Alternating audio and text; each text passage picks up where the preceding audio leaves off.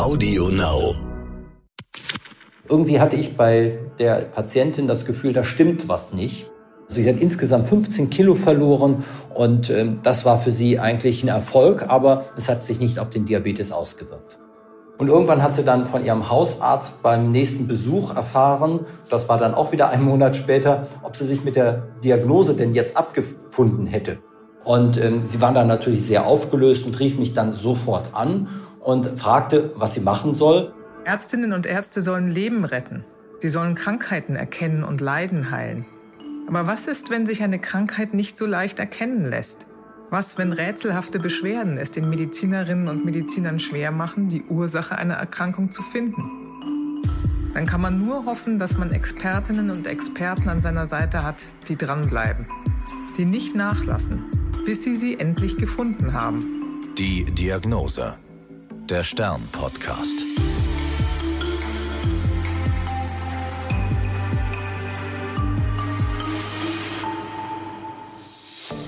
Ich bin Annika Geißler, Ärztin und Redakteurin und beim Stern für die Rubrik Die Diagnose verantwortlich. Hier erzählen Medizinerinnen und Mediziner von ihren ungewöhnlichsten Fällen. Mein heutiger Gesprächspartner ist Professor Dr. Stefan Martin. Er ist Leiter des Westdeutschen Diabetes- und Gesundheitszentrums in Düsseldorf. Er ist eher durch Zufall Diabetologe geworden, erzählt er. Eigentlich wollte er nämlich Wissenschaftler werden. Durch den Kontakt mit den Patientinnen und Patienten aber hat er erkannt, wie spannend Medizin sein kann. Seine Doktorarbeit hat er am Deutschen Diabeteszentrum geschrieben, danach ist er in die USA gegangen und hat Grundlagenforschung betrieben und ist dann wieder in die Diabetologie zurückgekehrt. Heute geht es um eine Patientin, die seit längerer Zeit hohe Blutzuckerwerte hatte. Und obwohl sie in den vergangenen Monaten Tabletten genommen und ihr Gewicht um 15 Kilo reduziert hatte, waren die Zuckerwerte weiter zu hoch. Ja, also man muss vielleicht vorneweg sagen, ich bin im Bereich der deutschen Diabetologie jemand, der sich sehr für den Lebensstil einsetzt, dass die Menschen, weil viele der Diabeteserkrankungen entstehen durch unseren Lebensstil, weil wir übergewichtig werden. Und da gab es einen Bericht in Arte, das war eine Sendung, die Sendung ist auch noch in der Mediathek einsehbar, Diabetes, eine lukrative Volkserkrankung. Und diese Patientin hatte diese Sendung gesehen und ist aus einer weit entfernten Stadt zu mir gekommen und hat erzählt, dass sie schon seit vielen Jahren oder seit zwei Jahren einen Diabetes hat und dass sie ähm, Gewicht abgenommen hat und ähm, eigentlich der Diabetes immer noch vorhanden ist und ähm, sie soll jetzt Insulin bekommen und ähm, hatte Sorge vor dem Insulin und hat sich dann an mich gewandt, ob ich ihr vielleicht helfen könnte mit dem Verfahren, was wir entwickelt haben, dass sie da ihren Diabetes vielleicht wieder ja, besiegen kann. Wie war die Frau denn in der Erscheinung? Wie alt war sie? Wie war Ihr erster Eindruck, als Sie sie kennenlernten? Ja, sie war eine sehr engagierte Mit-50erin und äh, man hatte einen richtigen Eindruck, äh, sie, sie ist, ist sehr daran gelegen, ihren Körper wirklich und ihren Diabetes wirklich in den Griff zu bekommen. Und ähm, sie war also eine sehr dynamische und eine sehr selbstbewusste Frau und äh, sie berichtete, dass sie äh, schon Gewicht verloren hat, dass sie alles versucht hat, ihre Ernährung umzustellen. Sie hatte schon auf Kohlenhydrate, so wie wir das empfehlen, verzichtet und sie hat deutlich Gewicht verloren, aber äh, das war für sie so ein bisschen äh, nicht so schön. Sie hat äh, im Endeffekt weiterhin einen Diabetes gehabt. Also sie hat insgesamt 15 Kilo verloren und ähm, das war für sie eigentlich ein Erfolg, aber es hat sich nicht auf den Diabetes ausgewirkt. Und die Krankengeschichte zog sich ja schon seit zwei Jahren, haben Sie erzählt. Hat sie denn davor Medikamente bekommen oder bekamen Sie in der Zeit Medikamente? Sie haben ja gesagt, es stand die Frage im Raum, soll sie jetzt Insulin bekommen? Äh, welche Medikation hat sie mitgebracht? Sie hat Tabletten bekommen und sollte jetzt auf ähm, eine Insulintherapie umgestellt werden. Was aber in ihrer Krankengeschichte noch war, war, dass sie im Endeffekt in der Vergangenheit, ich weiß jetzt gar nicht mehr, wie lange das her war, auch eine Bauchspeicheldrüsenentzündung hatte. Und das ist immer so ein Punkt, wo wir immer etwas hellhörig werden, weil eine Bauchspeicheldrüsenentzündung kann dazu führen, dass der Körper seine Insulinproduktion ja auch abbaut. Und es gibt auch verschiedene andere Formen des Diabetes, unter anderem auch die Form des Diabetes im Kindesalter. Kinder und Jugendliche entwickeln eine Form des Diabetes. Wir sprechen dann immer vom jugendlichen Diabetes. Wir sprechen neuerdings immer nur vom Typ 1 Diabetes, aber früher hat man halt jugendlicher Diabetes genannt. Und da zerstört das Immunsystem, die Bauchspeicheldrüse, die Insulin Zellen. Und bei Personen, die eine Bauchspeicheldrüsenentzündung haben, kann so ein Prozess angeleiert werden. Das heißt, plötzlich hat man eine Entzündung in der Bauchspeicheldrüse und das Immunsystem geht gegen die eigenen insulinproduzierenden Zellen vor. Und da kann man dann durch Gewichtsabnahme nichts erreichen. Da bleibt der Diabetes bestehen. Vielleicht könnten Sie noch mal erklären, wir haben jetzt gehört Bauchspeicheldrüse, wir haben gehört Insulin, Diabetes Typ 1, Typ 2. Können Sie das für uns noch mal aufdröseln? Was passiert denn beim Diabetes Typ 2? Also beim Typ 2 Diabetes produziert der Körper wesentlich mehr Insulin, als wir eigentlich brauchen.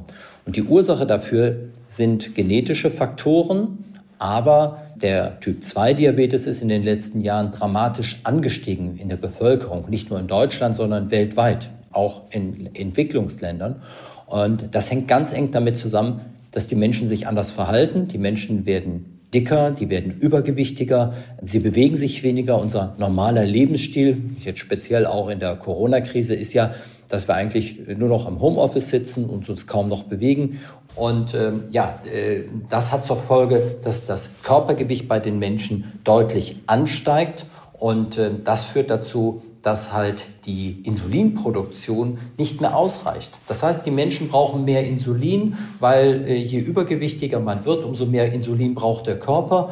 Und Insulin hat aber eine zweite Wirkung. Insulin blockiert die Fettverbrennung. Also es beginnt ein Circulus viciosus. Man äh, produziert mehr Insulin und das Insulin blockiert die Gewichtsabnahme und der Körper produziert wieder mehr Insulin. Und wenn das der Körper nicht mehr schafft, die übermäßige Insulinproduktion durch noch mehr Insulin zu kompensieren, dann steigen die Blutzuckerwerte an und ähm, das ist der klassische Typ-2-Diabetes. Das heißt, das Insulin ist dafür notwendig, damit der Blutzucker aus dem Blut in die Zellen gelangt, richtig? Ja, Insulin hat mehrere Wirkungen und bekannt ist, dass Insulin Blutzucker senkende Wirkung hat. Also das ist quasi der Schlüssel, der die Zellen aufschließt und ähm, damit kann dann Zucker aus dem Blut in die Zellen hineingehen und dadurch sinkt der Blutzuckerwert. Wenn man jetzt aber zu viel Insulin hat oder manche Personen entwickeln das auch aus genetischen Ursachen, dann wirkt dieses Insulin nicht. Also der Körper schützt sich vor zu viel Insulin, indem es die Wirksamkeit vom Insulin herabsetzt und dadurch versucht der Körper immer mehr Insulin zu produzieren und ähm, es äh, funktioniert nicht. Aber Insulin hat halt diese zweite Wirkung. Insulin blockiert die Fettverbrennung. Je mehr Insulin ich habe, umso weniger Fett kann ich abbauen. Äh, und es fördert die Fettablagerung. Da gibt es typische Beispiele. Wenn Personen mit Insulin behandelt werden, dann kann es passieren, dass diese Personen, wenn sie mit Insulin behandelt werden, deutlich Gewicht zunehmen. Und das ist halt eines der großen Probleme. Und da spielen natürlich bestimmte Ernährungsfaktoren eine ganz wichtige Rolle. Ich fasse nochmal zusammen. Diabetes Typ 2, das Insulin wirkt nicht mehr so richtig gut an der Zelle, beziehungsweise der Blutzuckerspiegel ist hoch, weil der Blutzucker nicht mehr in die Zelle gelangen kann. Insulin ist aber auch hoch, weil der Körper versucht, irgendwie mehr zu produzieren. Die Dame war ja mit der Diagnose Diabetes Typ 2 zu Ihnen gekommen. Sie haben ganz am Anfang gesagt, Sie unterstützen sehr, wenn die Patienten ihren Lebensstil ändern. Können Sie dazu noch mal was sagen? Was hilft das denn dann beim Diabetes am Ende? Ja, früher haben wir beim Typ 2 Diabetes oder beim Diabetes allgemein gesagt, einmal Diabetes, immer Diabetes. Und das war so eine Diagnose und deshalb hat man sehr schnell mit Tabletten begonnen und äh, man hat auch ganz schnell mit einer Insulintherapie begonnen, weil man gesagt hat, wir müssen die Blutzuckerwerte auf alle Fälle senken. Ob der Mensch mehr Gewicht zunimmt, ist uns völlig egal. Und in den letzten Jahren gibt es neue Ergebnisse. Wir auch in Düsseldorf haben da eine Reihe an Studien durchgeführt. Und was wir festgestellt haben, wenn einer wirklich ganz viel Insulin produziert, dann ist Diabetes keine Einbahnstraße, sondern es gibt wieder den Weg zurück in die Gesundheit. Man kann es wirklich schaffen, seinen Diabetes zu besiegen. Und äh, wir empfehlen unseren Patienten, auf alles zu verzichten, was Insulin auslöst. Das ist natürlich als allererstes Zucker. Und das haben viele ja im Kopf. Wenn ich Zucker habe, dann muss ich Zucker weglassen. Blutzucker ist der Zucker, den ich über Zucker aufnehme. Nur, das ist nicht so einfach. Es gibt natürlich auch diesen Traubenzucker in ganz anderen Kompositionen. Wir haben den nicht nur im Haushaltszucker, sondern wir haben den auch im Milchzucker. Der Milchzucker besteht auch aus einem Molekül Traubenzucker und einem Molekül Galaktose, einem dem, dem Milchzucker. Und äh, wir haben dann noch ein anderes Produkt, das ist die Stärke, die wir in Kartoffeln, Reis, Nudeln und im Brot haben. Und die Stärke wird auch freigesetzt und wird gespalten im Darm in puren Zucker. Und das geht manchmal wesentlich schneller, als wir uns das vorstellen. Zum Beispiel hat Kartoffelpüree einen wesentlich höheren glykämischen Index als Haushaltszucker. Das heißt, anders ausgedrückt, ob ich ein Glas äh, Limonade trinke oder ob ich eine große Portion Kartoffelpüree esse, spielt überhaupt gar keine Rolle. Es wird purer Zucker produziert und der löst die Insulinproduktion aus. Und große Studien weltweit haben gezeigt, eine Studie hier aus Deutschland von uns durchgeführt, eine aus England und eine aus Katar, dass wenn wir den Menschen die Kohlenhydrate wegnehmen, wenn wir die Person dazu motivieren, äh, alles, was Insulin auslöst, wegzulassen, dann sinken die Insulinspiegel und die nehmen automatisch Gewicht ab. Und dann kommt es auch dazu, dass die Insulinwirkung sich wieder normalisiert. Und wir haben sehr, sehr viele Menschen, die dann in eine sogenannte klinische Remission kommen. Das heißt, der Diabetes ist komplett verschwunden.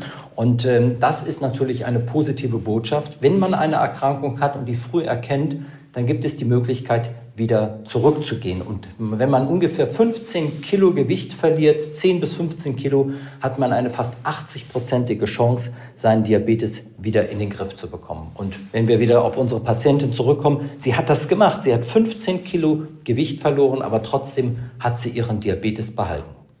Was bleibt denn übrig, was man essen kann? So viel ist das ja dann gar nicht mehr, oder? Doch, es ist eine ganze Menge.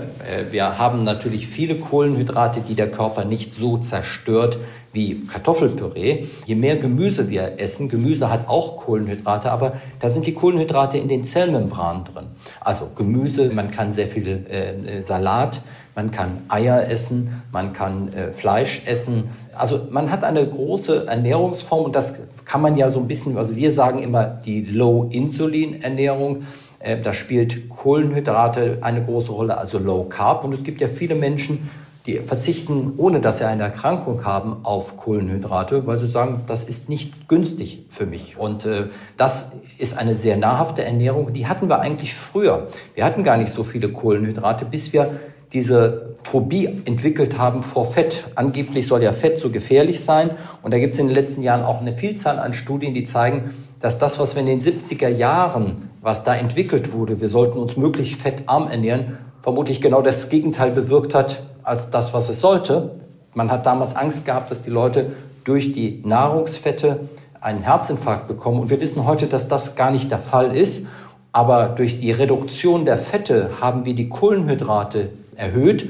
Und das hat dazu geführt, dass die Insulinspiegel bei den Menschen ansteigen. Und Insulin, wie wir vorhin schon gesehen haben, führt dazu, dass die Menschen übergewichtig werden. Und Übergewicht führt dann wieder zu Diabetes und auch zu Herzinfarkt. Also wir haben da äh, den Teufel mit dem Belzebub ausgetrieben.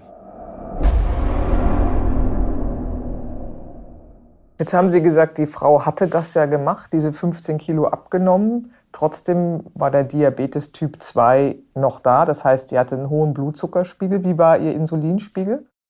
Also sie hatte eine reduzierte Insulinproduktion. Das war das, was wir bei ihr gemacht haben. Wir haben bei ihr die Insulinspiegel gemessen und äh, das kann man machen, indem man halt Blut abnimmt und dann eine Stimulation durchführt. In der Endokrinologie haben wir bestimmen wir Hormone immer, indem wir halt die basal, also nüchtern abnehmen und dann mit ein, nach einer Stimulation, und hier in diesem Fall habe ich diese Patientin mit Glucagon, das ist ein, der Gegenspieler vom Insulin, stimuliert. Man kann das aber auch nach einer großen Mahlzeit machen, dass man nach einer Stunde nach einer Mahlzeit das Insulin bestimmt. Und wir haben bei ihr festgestellt, dass sie gar nicht so viel Insulin produziert. Und das war im Endeffekt ja eigentlich schon ein ganz interessanter Befund, dass ich hier sagen konnte, Sie haben keinen Typ 2 Diabetes. Das war schon relativ sicher. Und dann kann man Antikörper abnehmen. Das sind Antikörper, zeigen an, ob man einen Typ 1 Diabetes entwickelt. Typ 1, das ist dieser Diabetes, der ja auch bei Kindern entsteht. Und diese, äh, dieser Form ist eine Autoimmunerkrankung. Und wie bei Rheuma oder bei anderen Autoimmunerkrankungen kann man da Antikörper nachweisen. Die sind nicht beweisend. Man kann auch einen Typ 1 Diabetes haben ohne Antikörper. Und das war bei dieser Patientin. Sie hatte keine Antikörper. Und aus diesem Grund waren wir auch wieder verunsichert. Hat sie einen Typ 1 Diabetes ohne Antikörper?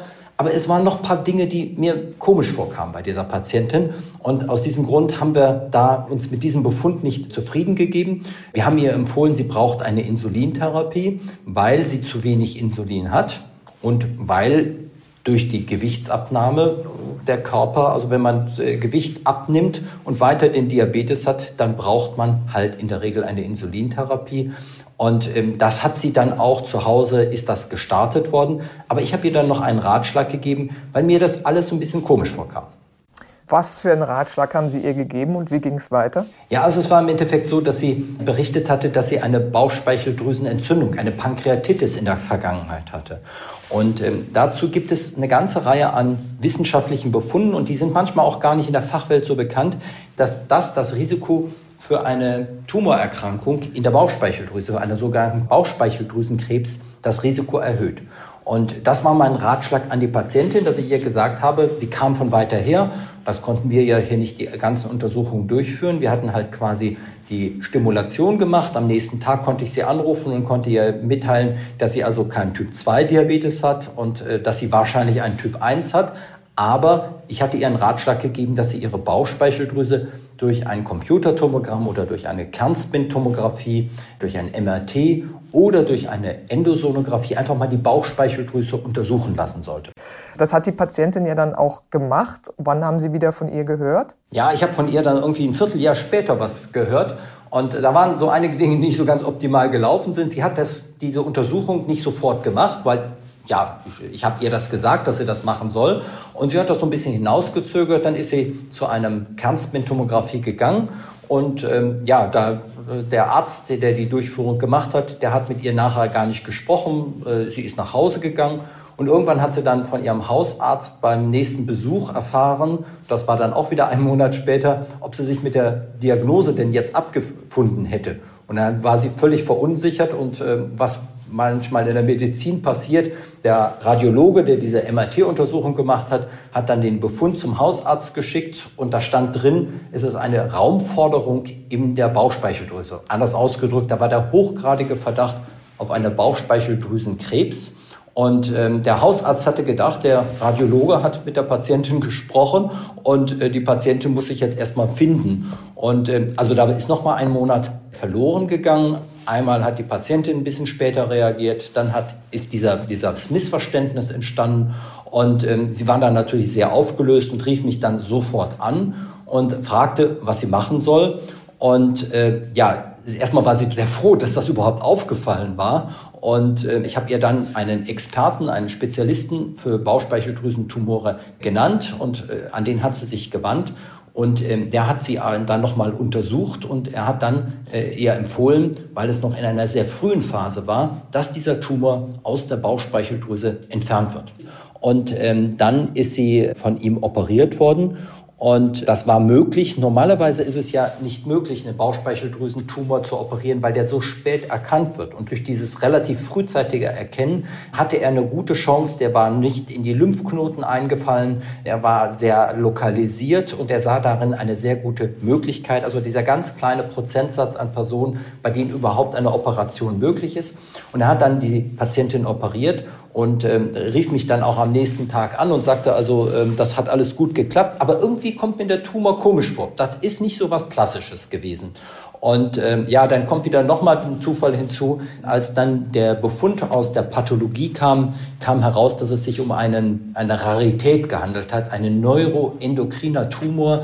Das heißt, das ist ein Tumor, der nicht ein klassisches Bauchspeicheldrüsenkrebs ist, sondern der aus ganz anderen Zellen besteht äh, und dieser Tumor ist eigentlich nicht richtig bösartig. Der kann bösartig werden und insofern war die Patientin sehr, sehr froh, weil sie hat zwar eine sehr schwere Operation bekommen, sie hat durch diese Operation, weil ein Großteil der Bauchspeicheldrüse auch entfernt wurde, jetzt auf alle Fälle einen Diabetes. Sie muss Insulin spritzen, Aber sie ist halt vor dieser fürchterlichen Diagnose einer Bauchspeichel, also dass, der, dass dieser Tumor möglicherweise dann nochmal entartet, auch solche Tumoren können entarten, ist sie geschützt worden? Und sie ist im Endeffekt jetzt geheilt davon, hat zwar einen Diabetes, aber sie hat eine gute Lebensperspektive.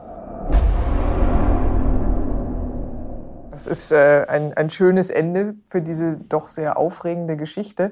Können Sie noch sagen, was dieser Tumor freisetzt und wie das den Blutzucker beeinflusst hat bei dieser Dame? Ja, das kommen wir in den Bereich, wo, wo sich die Experten nicht einig sind. Also wir wissen, dass viele Personen bei einem Bauchspeicheldrüsenkrebs äh, im Vorfeld ähm, einen Diabetes entwickeln. Aber nicht jeder Patient, der einen Diabetes entwickelt, hat einen Bauchspeicheldrüsenkrebs. Mhm. Und äh, wir wissen aber auch, dass jemand, der in der Vergangenheit eine Bauchspeicheldrüsenentzündung, eine Pankreatitis hat, dass die ein sehr, sehr hohes, ein achtmal höheres Risiko haben, einen Bauchspeicheldrüsenkrebs zu entwickeln. Und da gibt es im Moment große Studien in den USA, wo man halt Tausende an Patienten, die einen Diabetes entwickeln, langfristig verfolgt, Blutabnahmen macht und dann prüft, was gibt es mögliche Parameter? Und wir Ärzte stehen natürlich da immer so ein bisschen an der Wand. Wir können nicht jeden, der 50 ist, eine Gewichtsabnahme hat, äh, einer Bauchspeicheldrüsenuntersuchung zuführen. MRT, CT, das sind beim CT, beim Computertomogramm sind das auch große Strahlenbelastungen. Man muss dann im Endeffekt so ein bisschen Erfahrung sammeln. Und das ist etwas, was hier manchmal in der Medizin ja, wo man Bauchgefühl entwickelt. Irgendwie hatte ich bei der Patientin das Gefühl, da stimmt was nicht. Und ähm, deshalb gab es auch diesen Ratschlag, also eine Gewichtsabnahme. Und wenn man da sich nicht ganz sicher ist und gerade wenn man die Insulinproduktion misst und die Insulinproduktion ist gering, dann sollte man wirklich nochmal an einen Bauchspeicheldrüsentumor oder eine Entzündung oder was weiß ich denken. Und das ist, glaube ich, der Ratschlag, den man im Endeffekt all den Kollegen und auch Patienten geben kann, dass wenn man halt wirklich massiv übergewichtig ist, dann ist die Wahrscheinlichkeit, ähm, dass man einen Typ-2-Diabetes hat, sehr, sehr hoch. Aber wenn man äh, schlank ist oder wenn man eine deutliche Gewichtabnahme hat und der Diabetes geht nicht weg, dass man sich damit nicht zufrieden gibt, dass man dann auch guckt, ist es ein Typ-1-Diabetes, der kann bis ins hohe Alter auftreten. Ich hatte meine älteste Typ-1-Diabetikerin, die war 80 Jahre und ähm, die hat quasi einen jugendlichen Diabetes entwickelt. Die hat sich darüber sehr gefreut, weil sie nicht den Altersdiabetes hatte. Mhm. Äh, oder man muss halt auch dann bei, in dieser Gruppe auf alle Fälle mal sehen, dass man sich die Bauchspeicheldrüse mit weitergehenden Untersuchungen anschaut. Das war die Diagnose. Ich bin Annika Geißler. Bleiben Sie gesund. Bis zum nächsten Mal. Die Diagnose. Der Stern-Podcast.